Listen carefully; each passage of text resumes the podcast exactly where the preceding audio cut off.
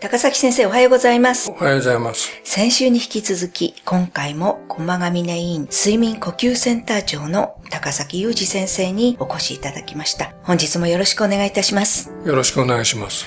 先週は無呼吸症候群の原因になる肥満、そういうことについて、まあ、どのようにしていったらいいのかというようなお話を伺いましたけれども、肥満だけじゃなくて、他にも睡眠時無呼吸につながる症状というか、そういうものがあるということなので、最近花粉症とか鼻炎とか、えー空気を吸うことに困難だっていうことが出てくると思いますので、そのことを先生お聞かせ願いませんか、睡眠時無呼吸の患者さんの多くは鼻に問題がある方が少なからずおられると。はい。で、どどういうふうな問題かというと、花粉症であったり、微中核湾極といって、あの、鼻の空気の通る部分が曲がっていて狭くなっているというふうな方が結構おられますねあ。そうですか。それはもともと湾曲してるっていうとえっ、と、もと。もとというか、ある程度年齢が経って余計そういうふうになる場合がもちろんあるんでしょうけれども、はい手術をしないとその、そういう場合ははい良くならないと。で、花粉症の場合は、基本的には飲み薬、それから、あとは点鼻薬等々で、はい。ある程度はコントロールできるので、はいそれをコントロールすると無呼吸そのものもある程度改善する場合が時にありますので、あそうですか。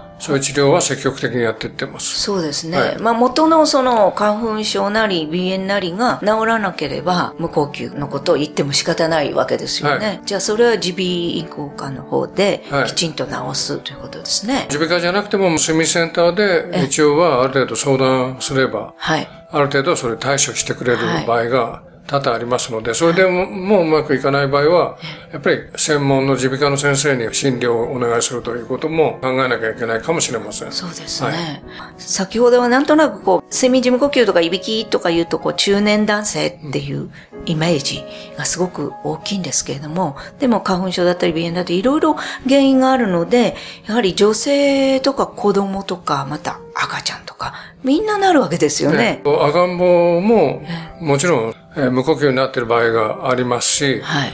そういうところであった場合に、じゃあどどこに受診したらっていうと、結構限られてるんじゃないかなと思うんですね。そうですね。あの、小児の場合、特にあの、生後間もない赤ちゃんで呼吸がおかしいということになった時に、見てくれる施設っていうのは結構少ない。そう。とりあえずまず小児科医行くそうですね。小児科に行ってはい。相談すれば、はいあある程度ここに振り分けてくれますけれども、はい小児の場合は起こらないんじゃないかというふうに思ってらっしゃる方が、はい。医療機関でも多いんじゃないかなというふうに思うので、あの、そういうことはないと。あの、学童なんかでも、はい。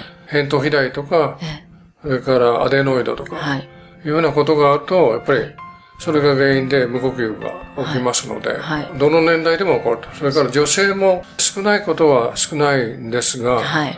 アメリカなんかの報告では大体、男性2に対して女性は1ぐらいの割合で、ですかぐら半分ぐらいえは女性であってもおかしくないと。はい。で特に女性の場合は、あの閉経以降の、はいに、あの、無呼吸が起こるということが、無呼吸が多く起こるということが知られてますので、はい。いびきとか無呼吸とかあって、そういう状況であれば、ええ。やはり相談なさると、診断がしっかり、正確な診断がつくと思います。そうですね。はい最近あの、よくこう、中高年のおばさんたちはすごく旅行が好きじゃないですか。はいはでもその時にいびきかくから、一人の部屋にしてくれっていうのは、なんか旅行会社ではもう定番になっている。あそうですかはい。やっぱり皆さん気にしてらっしゃる。あのいや、そういうな悩みで来られる方っていうのは、やっぱり結構今までもいましたし。あ、そうですええか。はい。なんとなく女性の場合はリ外に出る機会が多いから、なかなか CPAP 持っていつもっていうわけにはいかないなっていうね。そうですねありますね。ええでも結局閉経後っていうことはホルモンの関係とか。そういうことなんですか？ですね。いや、なんか、そうですね。本当にあの、昔から、いびきのイメージって中年以後のうん。どっぷりしたおじさんっていうイメージだったんですけど、はいもう誰でも原因さえあればなるというふうに考えていいわけですよね。大変いいお話をお伺いいたしました。では、この続きをまた来週よろしくお願いします。先生、本日ありがとうございました。どうもありがとうございました。はい。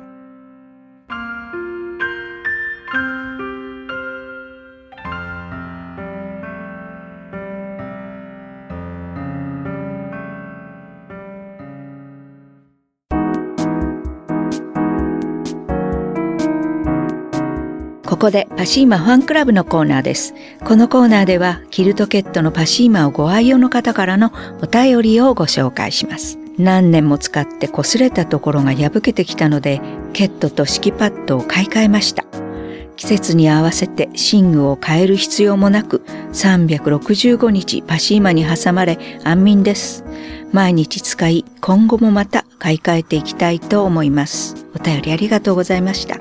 パシーマの社長、架橋さんからは、夏も冬もいいですね。洗ってもその日に乾くので、買い替えも不要です。押し入れに入れる暇もなく活躍し、押し入れは空っぽとなりますね。1年365日快適にお使いください。というメッセージをいただきました。次のお便りをご紹介します。二十数年来パシーマのシーツ、パッド、足袋を使っています。今回足袋を買い直しました。パシーマの商品は安心して使うことができます。お便りありがとうございました。パシーマの社長、架橋さんからは、足袋と書くと旅と思われますよね。パシーマは足袋です。足が冷える方、おすすめしています。コンセプトは締め付けない暖かい肌触りがいい。締め付けると血流が妨げられ、スムースな寝つきを妨げます。暖かすぎず蒸れないところがいいですね。というメッセージをいただきました。以上、パシーマファンクラブのコーナーでした。パシーマ免疫力は深い眠りから。くるまれて眠ると。すっごく優しい肌触りで気軽に洗えて清潔だし使ってみたらわかるから。抜群の吸水性と肌触りガーゼと脱脂綿のキルトケットパッシーマ詳しくはフリーダイヤル0120-28-8410 0120-28-8410